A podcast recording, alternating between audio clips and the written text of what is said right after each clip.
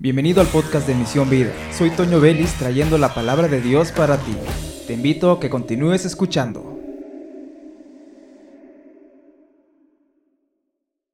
Recordamos la historia del profeta Elías cuando derrotó a los profetas de Baal, profetas falsos que traían una adoración falsa, una adoración honesta según para ellos, pero no era al Dios verdadero, aquel Dios celoso que no quiere que tengamos ídolos.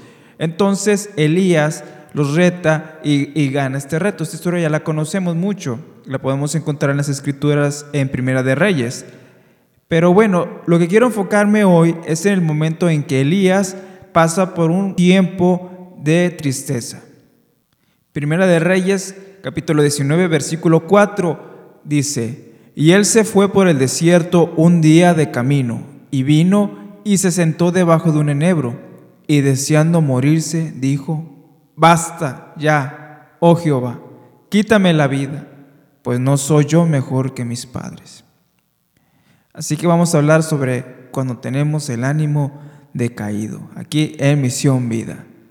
En el mundo cada día nos vemos saturados ya sea de trabajo o de problemas, y algunas ocasiones el desánimo invade nuestra tristeza y empezamos a querer dejar todo, todo atrás. Desistimos de nuestros sueños, desistimos de nuestras metas.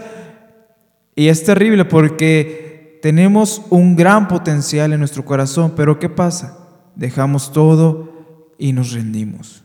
Nos rendimos de una manera terrible cuando el Señor tiene más, más y más para nosotros pero lo dejamos todo en el camino. Entonces llegamos a un estado de desánimo terrible, algo horrible que pasa en nuestras vidas. Entonces vemos aquí en la historia que Elías derrotó a los profetas en ese duelo que había. Entonces la historia nos dice que Jezabel dijo que iba a matar al profeta. Elías al escuchar tuvo miedo. Entonces, una sola persona, una sola persona, ordena, amenaza y tumba los ánimos del profeta.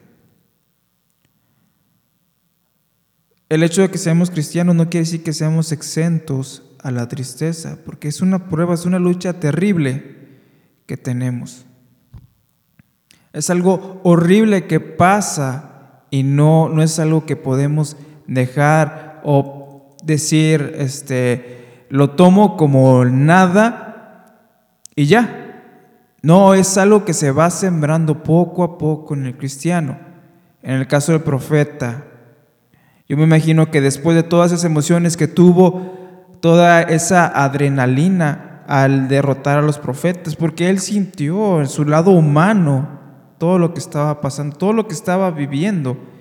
El profeta no, era inmune, no, no era un insensible ante lo que estaba pasando con esas personas. Él hubiera deseado que todos, que todos hubieran procedido un arrepentimiento genuino al Señor y que hubieran sido siervos del Dios viviente, pero no. Así que Elías tuvo que limpiar al pueblo de la idolatría. Todo esto mezclado con la, eh, el éxtasis de la victoria.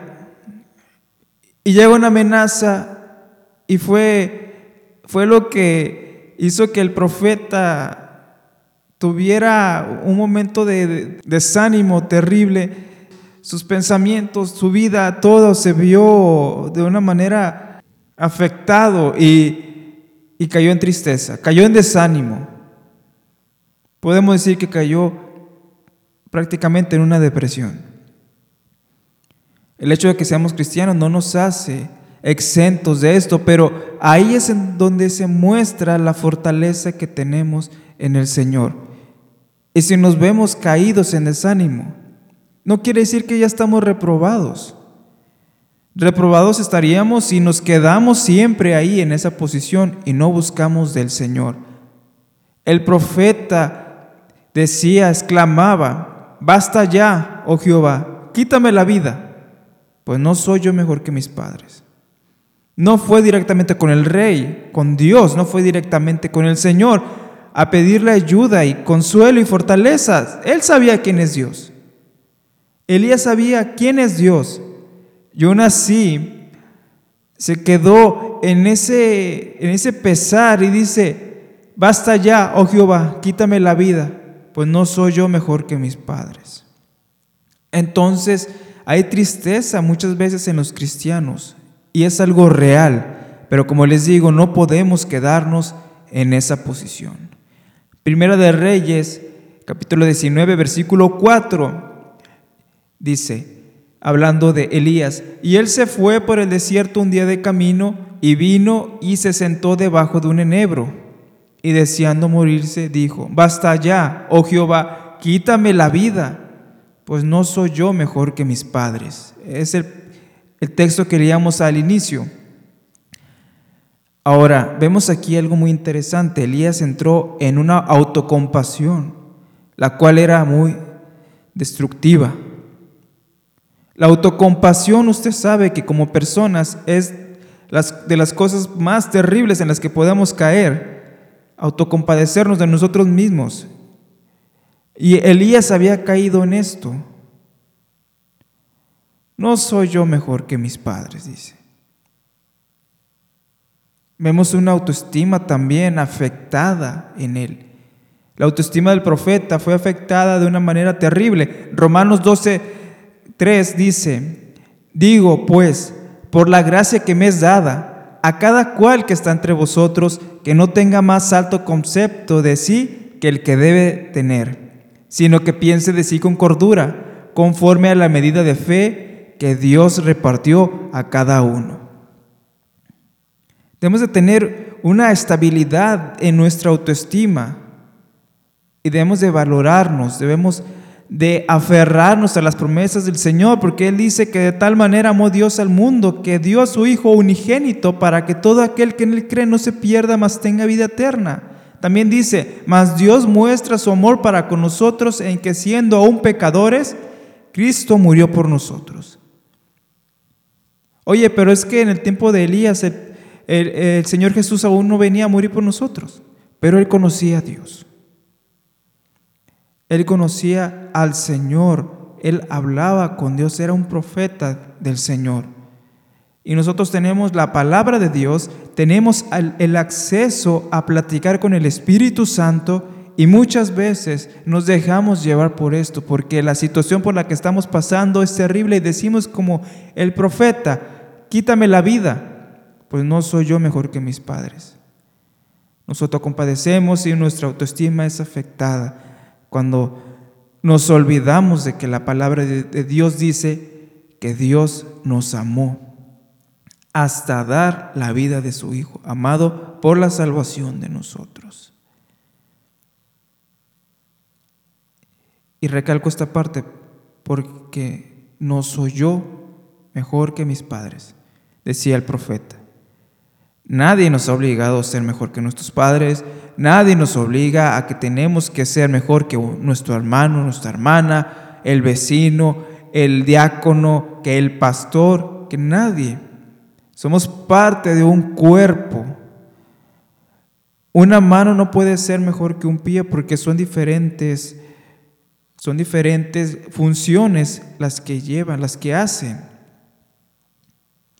Así que quiero animarte en este audio a que fortalezcas tu vida. Pero ¿cómo? Tienes que descansar en Dios y tener nuevas fuerzas. Primera de Reyes, capítulo 19, versículo 5. Y echándose debajo del enebro, se quedó dormido. Y he aquí, luego un ángel le tocó y le dijo, levántate, come el Señor vino al rescate del profeta. Le dice, por medio de su ángel, de un ángel, levántate, come. Y el Señor viene y ¿sabes qué trae? Nos trae paz. Mateo 11, versículos 28 al 30. Venid a mí todos los que estáis trabajados y cargados, y yo os haré descansar. Llevad mi yugo sobre vosotros y aprended de mí, que soy manso y humilde de corazón, y hallaréis descanso para vuestras almas, porque mi yugo es fácil y ligera mi carga. ¿Cómo puedo tener esta paz? Refúgiate en Dios. Salmo 46, versículo 1, Dios es nuestro amparo y fortaleza, nuestro pronto auxilio en las tribulaciones. Él fue el auxilio para el profeta. Él fue el descanso para el profeta y también lo es para nosotros cuando estamos en una situación de que no toleramos, que no aguantamos más. Debemos refugiarnos en el Señor porque Él es nuestro amparo y fortaleza. Él nos va a levantar en victoria si nos refugiamos en Él, si tomamos su paz, si tomamos su fortaleza. Así que Dios te da nuevas fuerzas y esto pasó con el profeta en ese mismo capítulo 19. Entonces él miró y he aquí a su cabecera una torta cocida sobre las ascuas y una vasija de agua y comió y bebió y volvió a dormirse. Y volviendo el ángel de Jehová la segunda vez, lo tocó, diciendo, levántate y come, porque largo camino te resta. El Señor tenía más cosas para Elías. Aún faltaba que apareciera el profeta Eliseo, el sucesor de Elías. Si Elías se queda deprimido, se queda destruido, no cumpliría el propósito del Señor. Y tú tienes propósitos que cumplir para el Señor. Y en eso consiste nuestra vida, en gran parte, de que tenemos que cumplir los propósitos del Señor para, para así nosotros cumplirle a Él el por qué hemos sido creados. Y no hay cosa más gloriosa y hermosa que cumplir lo que el Señor quiere para nosotros. Entonces le dice, levántate y come porque largo camino te resta la importancia que tienes tú como ministro, como persona para el Señor, porque eres un instrumento. Así que toma esta palabra y grábatela en tu corazón, en tu mente, y aprende, comprende que el Señor te ama y tiene propósitos gloriosos para tu vida. Así que se levantó pues y comió y bebió y fortalecido con aquella comida, caminó cuarenta días y cuarenta noches hasta Oreb el monte de Dios. El profeta ya fortalecido se levanta y sale a cumplir el propósito del Señor para lo que viene. Así que hasta este punto que ya Dios ha fortalecido tu vida, no dejes de nuevo que la duda te atormente. Elías fortalecido seguía teniendo miedo y se metió en una cueva en donde pasó la noche y vino a él palabra de Jehová y el cual le dijo, ¿qué haces aquí, Elías? ¿Qué haces aquí? Le dice, le pregunta el Señor a Elías, ¿qué haces aquí, Elías? Él respondió, he sentido un vivo celo por Jehová de los ejércitos, porque los hijos de Israel han dejado tu pacto, han derribado tus altares y han matado a espada a tus profetas, y solo yo he quedado, y me buscan para quitarme la vida. Él le dijo, sal fuera y ponte en el monte delante de Jehová. Y he aquí Jehová que pasaba, y un grande y poderoso viento que rompía los montes y quebraba las peñas delante de Jehová, pero Jehová no estaba en el viento.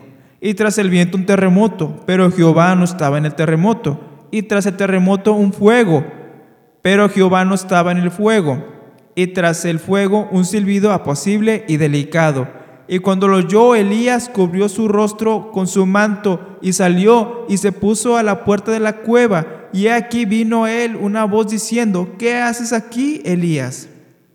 De nuevo, él respondió, he sentido un vivo celo por Jehová de los ejércitos, porque los hijos de Israel han dejado tu pacto, han derribado tus altares y han matado a espada a tus profetas, y solo yo he quedado y me buscan para quitarme la vida.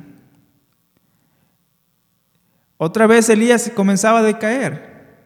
Solo soy yo, nadie está a mi lado. Pero no. El Señor le dice, ve, vuélvete por tu camino, por el desierto de Damasco, y llegarás y ungirás a Asael por rey de Siria. a Jehú, hijo de Nimsi, ungirás por rey sobre Israel, y a Eliseo, hijo de Safat, de Abel, Mejola, ungirás para que sea profeta en tu lugar. Y el que escapare de la espada de Asael, Jehú lo matará. Y el que escapare de la espada de Jehú, Eliseo lo matará. Así que el Señor está contigo y no estás solo. Y, y el Señor le recalca, y yo haré que queden en Israel siete mil cuyas rodillas no se doblaron ante Baal y cuyas bocas no lo besaron. Hay un pueblo de Dios que está a tu lado para ayudarte cuando estés decaído. Y cuando tú ya estés bien y ves una persona que tenga los ánimos así, lo mejor que puedes hacer es decir a esta persona, el Señor está contigo, el Señor te ama, el Señor te va a fortalecer, así que sal adelante. Ahora tú vas a ministrarle a esa persona.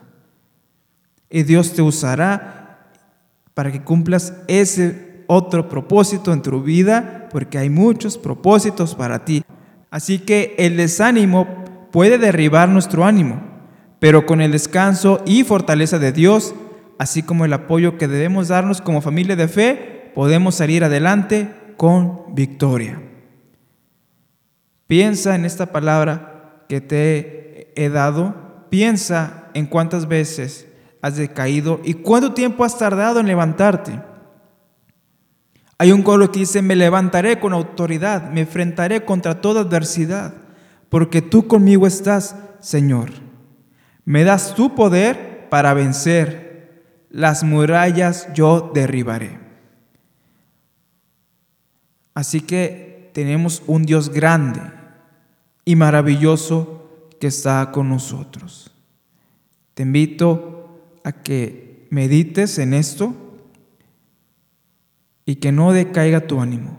El Señor está contigo, el Señor te ama, el Señor no te va a dejar, porque grande, grande y maravilloso es Él. Bendiciones, suscríbete a este podcast para que puedas ver el nuevo contenido que vaya subiendo y comparte este mensaje y ora al Señor cada día que te fortalezca, que fortalezca tu vida física, así como tus ánimos. Y recuerda que tu valor como persona es grande, porque hubo alguien que dio su vida por ti, hasta la última gota de sangre, por amor a ti. Dios te bendiga.